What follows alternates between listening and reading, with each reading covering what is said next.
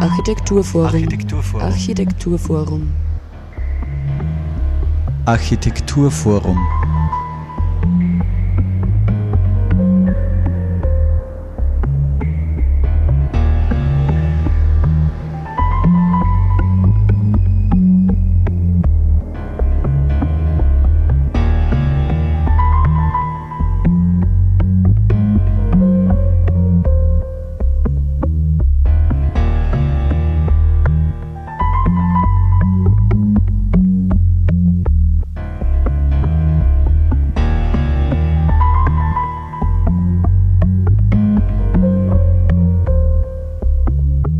Zum Architekturforum begrüßt euch Margit Greinöcker. Ortschaft, Ort wie Baukultur Menschen und Orte verändert, zum Beispiel in Ottensheim. Aber der Film von Robert Schabus, der war zuletzt im Architekturforum zu sehen und er porträtiert acht Orte und ihre Menschen in Deutschland und Österreich. Er zeigt, wie durch baukulturelles Engagement lebendige Orte entstehen. Die Strategien unterscheiden sich, doch alle bauen auf Identifikation, Ortskenntnis und einen starken persönlichen Bezug von den Bewohnern und Bewohnerinnen zu ihren Dörfern und Städten. Zentral für eine positive Gemeindeentwicklung sind das Engagement und die Einbindung der Menschen vor Ort. Einer der Vorzeigeorte ist Ottensheim in Oberösterreich wo in den vergangenen Jahren durch das gemeinschaftliche Engagement aus Politik und Bürgerschaft konsequent Zukunftsprozesse umgesetzt werden konnten. Wir sprechen heute mit dem Filmemacher Robert Schabus über den Film und mit Ulrike Böcker über die Situation in Ottensheim. Zu Beginn aber Robert Schabus, was hat ihn dazu bewogen, den Film zu produzieren? Büro in einem Coworking Space mit anderen Leuten aus der, was weiß ich, aus der kreativen Szene, sagen wir mal. Und eine Bürokollegin von mir, die Barbara Abel, ist auch im Verein, vom, also im Verein Landluft aktiv. Und ich habe bei ihrem Schreibtisch einmal ein Buch gesehen. Also ein Buch, das der Verein Landluft anlässlich der Verleihung des Baukulturgemeindepreises äh, publiziert und habe sie gebeten, mir das auszuborgen. Und dann habe ich das durchgelesen in einem Nachmittag und ich war eigentlich total begeistert sozusagen, weil es so unakademisch ist und so quasi einen direkten, ganz persönlichen Zugang zu dem äh, liefert, was Architektur und darüber hinaus natürlich Baukultur bewirken kann in Ortschaften und Gemeinden. Und haben wir sofort gedacht, das ist eigentlich ein Filmthema. Man muss aus dem einen Film machen, weil mit einem Film man halt den Vorteil hat, in quasi in einer Stunde vielleicht oder so äh, diese Dinge vielleicht direkter oder auf eine andere Art und Weise zu erzählen als in einem Buch. Ja. Es ist ein bisschen barrierefreier, sagen wir mal so, ein Film. Und dann habe ich den Roland Gruber angerufen oder mich mit ihm getroffen, der, da, der halt äh, einer der treibenden Kräfte in diesem Verein ist. Und das war gleich einmal fruchtbare Zusammenarbeit und aus dem heraus ist dann dieser Film eben entstanden. Ja. Hast du das weiterverfolgt, wie viel sich da jetzt in den Gemeinden getan hat? Weil ich habe schon das Gefühl, auch wenn es schleppend ist, aber dieser gute Trend schwappt schon auf andere Gemeinden auch über. Also ich bin überzeugt davon, dass das überschwappt auf andere Gemeinden. Natürlich, das ist jetzt auch nichts, was von heute auf morgen passiert. Aber ich meine, mir ist es in meiner persönlichen Erfahrung auch nicht anders gegangen. Also ich komme aus einer, bin aufgewachsen in einer Tourismusgemeinde und das war sozusagen, äh, ich hatte von, von klein auf nicht das Gefühl, dass Gemeindepolitik ein interessanter Ort ist oder eine interessante Auseinandersetzung ist. Und äh, äh, ich habe nie das Gefühl gehabt, okay, da wo ich aufgewachsen bin, also auch nicht mit 18 oder 20, da kann man sich hingehen und einmischen und Ideen einbringen oder so. Das hatte ich, hatte ich nicht. Aber dieser Film, oder diese, nicht der Film, aber quasi die Auseinandersetzung mit diesen Orten, äh, hat mich dazu, hat mich völlig bekehrt, sagen wir mal so. Äh, und das war für mich einfach ganz interessant zu sehen, okay, es gibt Orte oder es gibt Menschen, die sich einbringen und die sich engagieren und das ist manchmal sind das Menschen von politischer Seite, manchmal sind das Menschen, die einfach nur Bürgerinnen sind und das, es bewirkt was, immer. Ja. Und insofern ist es mir persönlich so gegangen. Ich mische mich heute auch viel mehr ein, ja, kulturpolitisch in dem Ort, in dem ich wohne. Und ich glaube, das ist, oder ich habe das auch gesehen, dass das in, auf Gemeinden quasi überschwappt. Ja. Und an für sich ist es ja auch nicht schlecht, weil du bist ja nicht immer wohnhaft gewesen in dem Ort, wo du aufgewachsen bist. Es ist gar nicht schlecht, wenn die Leute mal weggehen, was anders sehen oder andere Ausbildungen machen und dann wieder zurückkommen in den Ort, der ja doch wichtig ist und dann dort wieder was zu Wege bringen. Natürlich, ja, ja aber quasi das, äh, quasi das das braucht halt dann, dafür braucht es natürlich auch eine Verbindung zwischen dem, der weggeht von zu Hause und äh, dem Ort. Also im besten Fall bricht diese Verbindung nicht ab. Ja. Bei mir ist diese Verbindung abgebrochen, also zu dem Ort, zu meiner Familie natürlich nicht. Ja.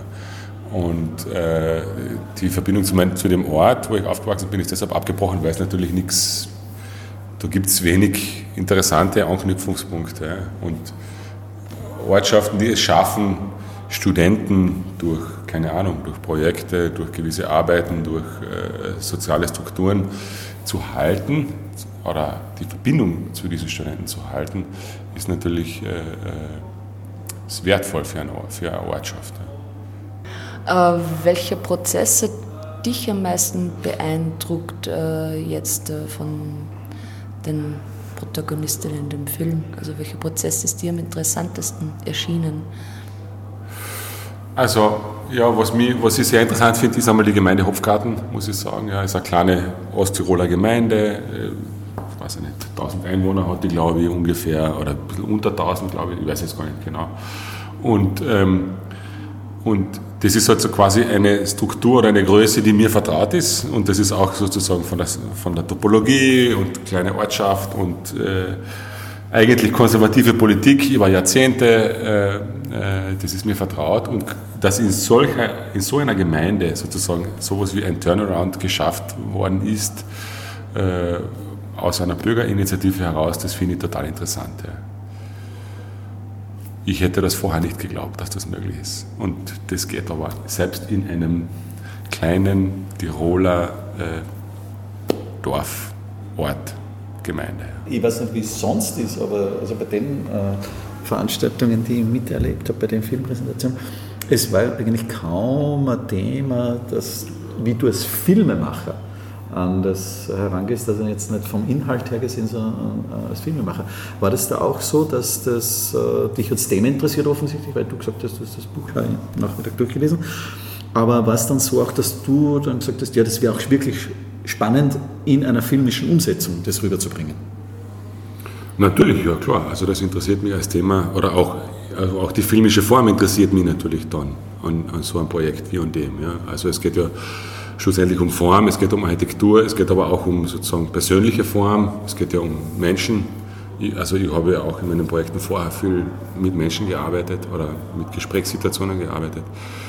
Und das interessiert mich natürlich schon, ja. also auch die filmische Form. Ja. Und äh, bei dem Projekt war es eben so, dass ich äh, äh, also von Anfang an eigentlich den Gedanken hatte, mich auf den öffentlichen Raum zu beschränken. Also es sollte keine Interviews geben in Innenräumen, es geht um öffentlichen Raum, es geht um das, was quasi ein Dorf oder ein Ort oder eine Gemeinde nach außen hin ausmacht.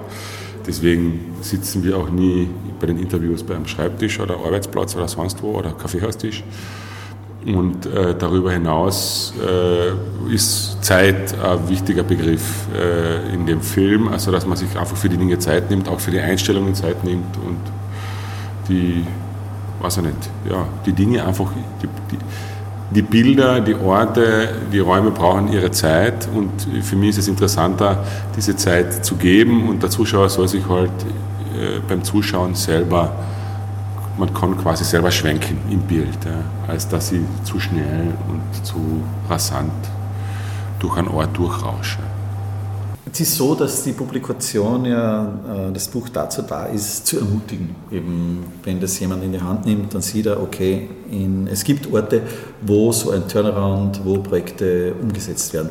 War das für dich dann auch klar, dass du den, diesen Faden aufnimmst und auch dein Film sozusagen diese Ermutigung transportieren soll? Oder hast du auch am Anfang gedacht, es soll so etwas ganz Freies, Künstlerisches, Experimentelles äh, Installation oder so irgendwas werden? Also na, also äh, in eine experimentelle Richtung habe ich überhaupt nicht gedacht bei dem Projekt. Ähm, aber gerade dieser positive Drive hat mich so interessiert bei dem Projekt, weil äh, in meinen Projekten vorher, ich habe einige Projekte gemacht, quasi problematische Situationen. Leerstehendes Hotel in einem zweisprachigen Ort in Kärnten. Schwierige soziale, politische Spannungsfelder, die man da bearbeitet. Ja oder keine Ahnung. Also viele andere Projekte, die auch, die sich in so einem Spannungsfeld bewegt haben. Und das war so etwas, wo ich mir gedacht habe, naja, hoppla, das ist ja, man muss dieses Positive nehmen und quasi das, das Positive aufs Tablett legen eigentlich. Das ist das, was interessant ist. Und ich glaube, das muss man vielleicht erlernen. Ich habe das vielleicht durch das Projekt, oder nicht nur vielleicht, sondern sicher durch das Projekt, durch dieses Projekt gelernt, dass man äh, die positiven Beispiele hernehmen muss und zeigen muss und dass das mehr bewirkt oder quasi Positiveres bewirkt, als man nimmt jetzt negative Beispiele und zeigt, was schief läuft. Weil aus dem lernen Menschen weniger, als wenn man sozusagen zeigt, wie es denn gut funktionieren kann. Ja. Dass viele Bürgermeister, andere Politiker oder Bewohner und Bewohnerinnen eigentlich auf der Suche nach Lösungen sind. Das erfährt man doch sehr oft und finde es gut, das Positive oder die Lösungen einfach zu zeigen. Nein, nein, natürlich. Also ich meine, also es ist ja, ich glaube, nicht nur, nicht nur die Bürgerinnen und Bürger können was lernen aus so einem Projekt, sondern oder aus, so ein, aus solchen Gemeinden, von solchen Gemeinden, sondern natürlich auch die Politikerinnen und Politiker, weil äh, die wissen ja vielleicht gar nicht, dass man, wenn man sich aufmacht, quasi für solche Prozesse, dass das äh, viel Positives für die Gemeinde bewirken kann und auch für die eigene politische Arbeit. Also das ist ja augenscheinlich, dass das so ist. Weil wenn ich immer alles verhindern muss und mich immer gegen alle äh, Einwände und Vorschläge wehren muss, kostet das auch viel Kraft und äh, ist das auch nicht immer leicht. Ja. Ich, man kann es auch einmal anders denken, also auch als politisch denkender oder arbeitender Mensch. Ja. Den Film gibt es auf DVD, den kann man unter www.landluft.at auch bestellen und kaufen, käuflich erwerben und in jeder Gemeinde, in jeder Gaststube, in allen möglichen und unmöglichen Situationen herzeigen und gemeinsam diskutieren und schauen, ob es nicht Möglichkeiten gibt, Teile oder Inspirationen zu nehmen und irgendwie selber auch umzusetzen. Mhm. Im besten Falle. Das war Robert Schabus äh, zum Film Ortschaft Ort, wie Baukultur Menschen und Orte verändert. Dieser Film ist entstanden in Kooperation mit dem Verein Landluft. Nun begrüße ich hier Ulrike Böcker. Hallo Uli. Hallo. Du bist seit äh, 2015 Mitglied im Landtag für die Bereiche Baurecht, Gemeinde- und Personalwesen, Raumordnung und Wohnpolitik. Und du warst damals, als der Film entstanden ist, Bürgermeisterin von Ottensheim, also insgesamt zwölf Jahre. Der Ort kommt ja in dem Film vor. Und du verfolgst ja nach wie vor die Interessen für den Ort Ottensheim. Reden wir also über Ottensheim, denn der Ort hat sich ja in den vergangenen Jahren zur baukulturellen Vorzeigekommune entwickelt. Und ähm, wie war es möglich, an die positiven Entwicklungen unter anderem aus den 1980er Jahren, Stichwort Wohnprojekte, anzuknüpfen und wer hat sich dann dafür eingesetzt?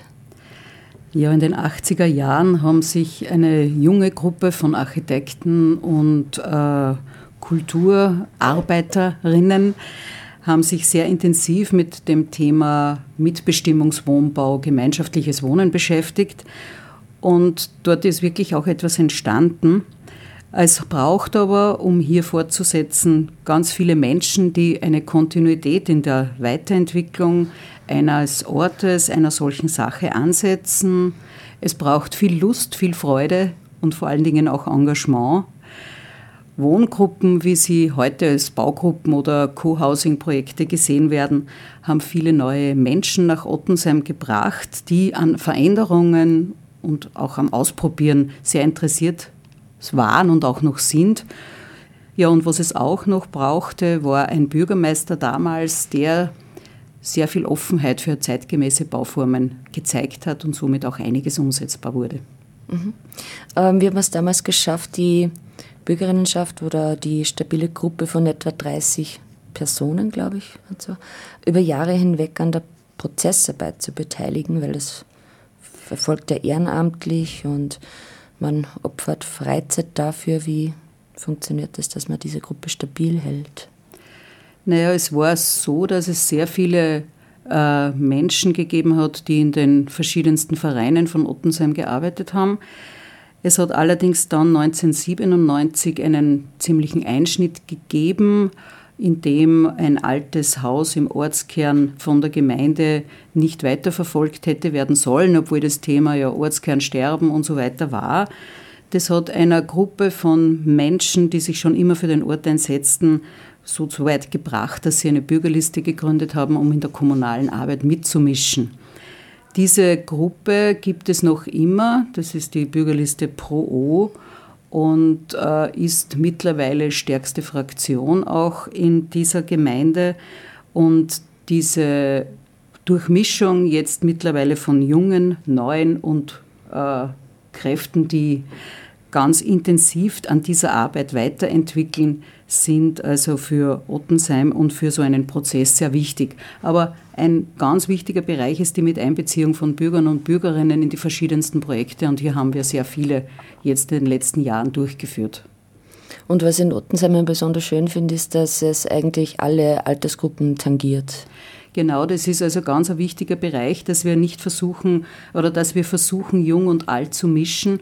Und das zeigt sich auch in diesem auch vom österreichischen Bauherrenpreis ausgezeichneten Projekt des neuen Amtshauses, dass das alte Denkmalgeschützte mit dem neuen zeitgemäßen in Verbindung steht. Für mich nebenbei ein Symbol für die Durchmischung der Gesellschaft.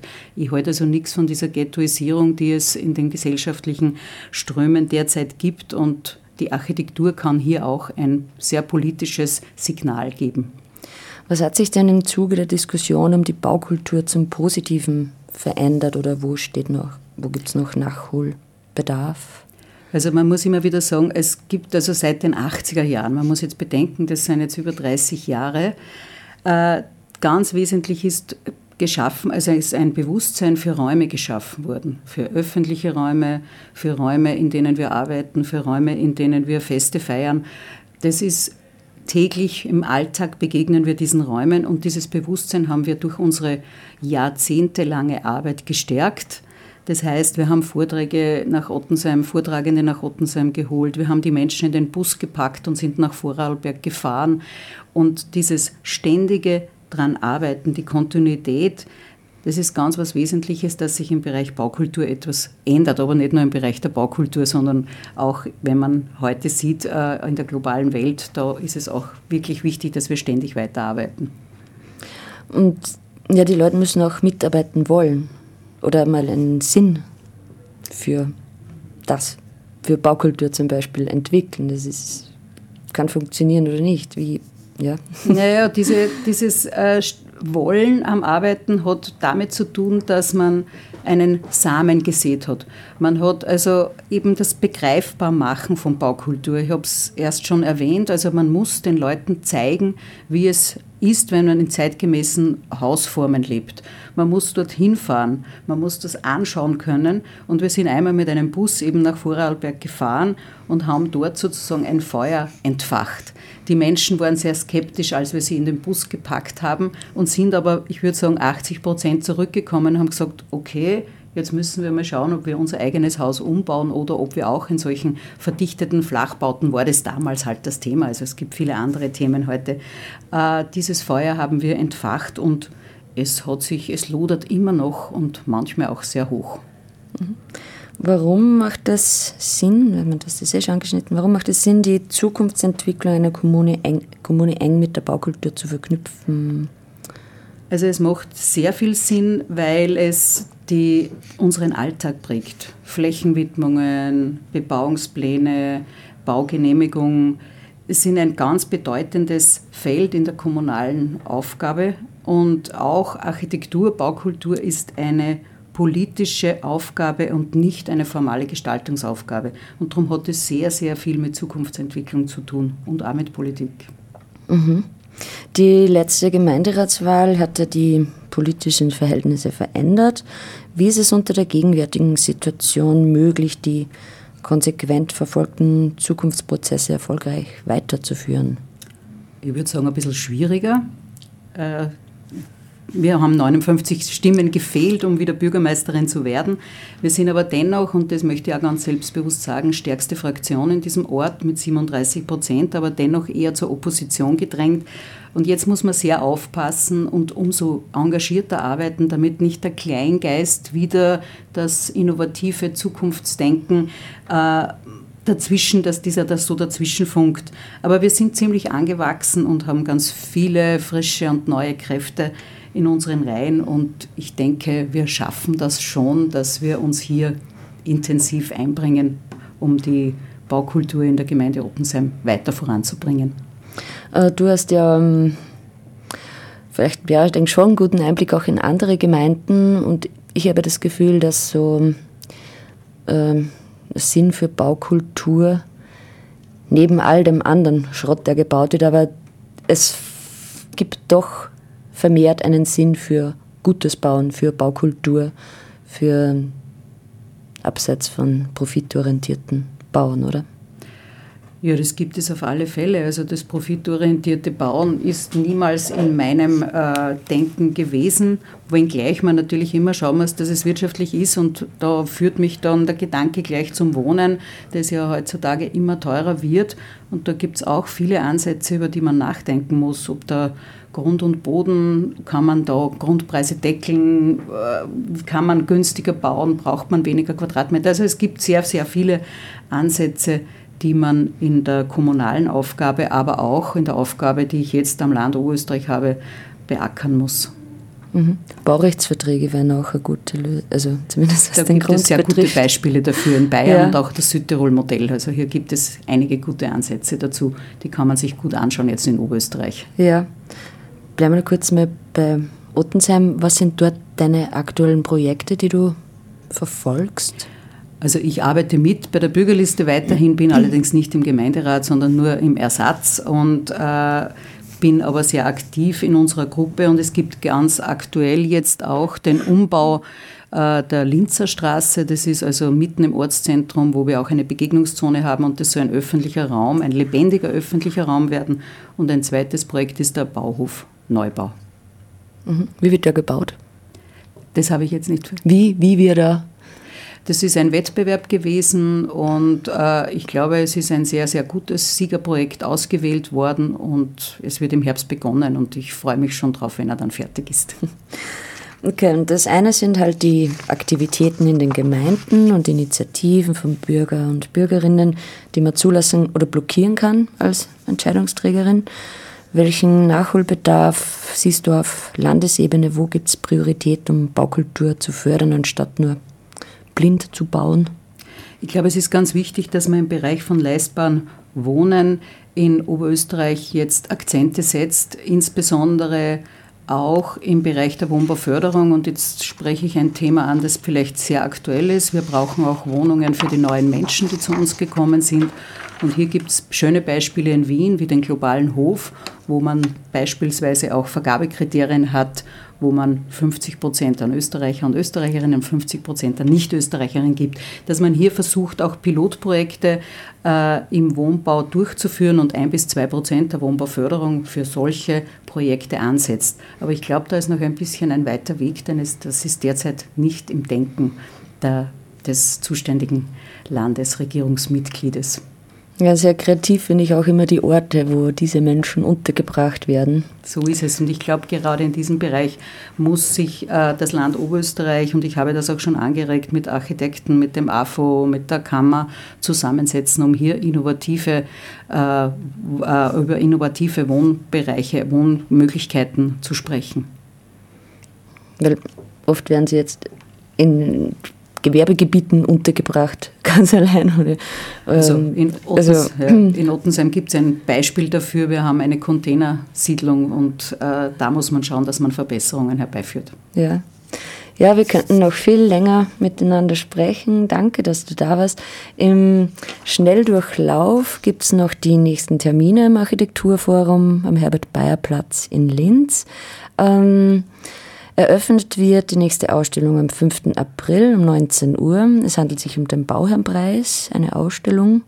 Am 13. April um 18.30 Uhr ähm, eine Vorlesung und Performance von Lars Moritz. Alltag macht Stadt. Das ist eine mehrteilige Reihe.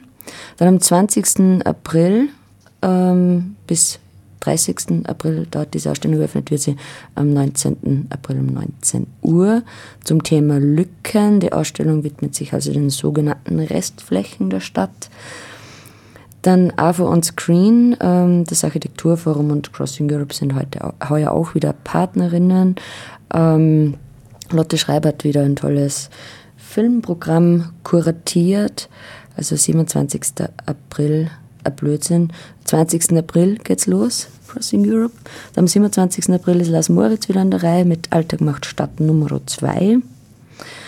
Am 18. Mai, äh, von 18. Mai bis äh, 29. Juli ist eine Ausstellung von Tobias Hagleitner zu sehen, Erfahrene Landschaft. Wie verändert sich die Landschaft durch die Mobilität, ist sein Thema. Eröffnet wird sie am 17. Mai um 19 Uhr. Ähm, nicht vergessen Architekturtage vom 3. Juni bis 4. Juni finden sie heuer statt. In Oberösterreich beginnen sie noch ein bisschen früher und hören ein bisschen später auf. Das Programm ist demnächst online auf der Website äh, der Architekturtage und auch auf der AFO-Website www.afo.at. Der nächste Radiobeitrag folgt am 5. April um 17 Uhr. Bis dahin wünsche ich euch eine schöne Zeit.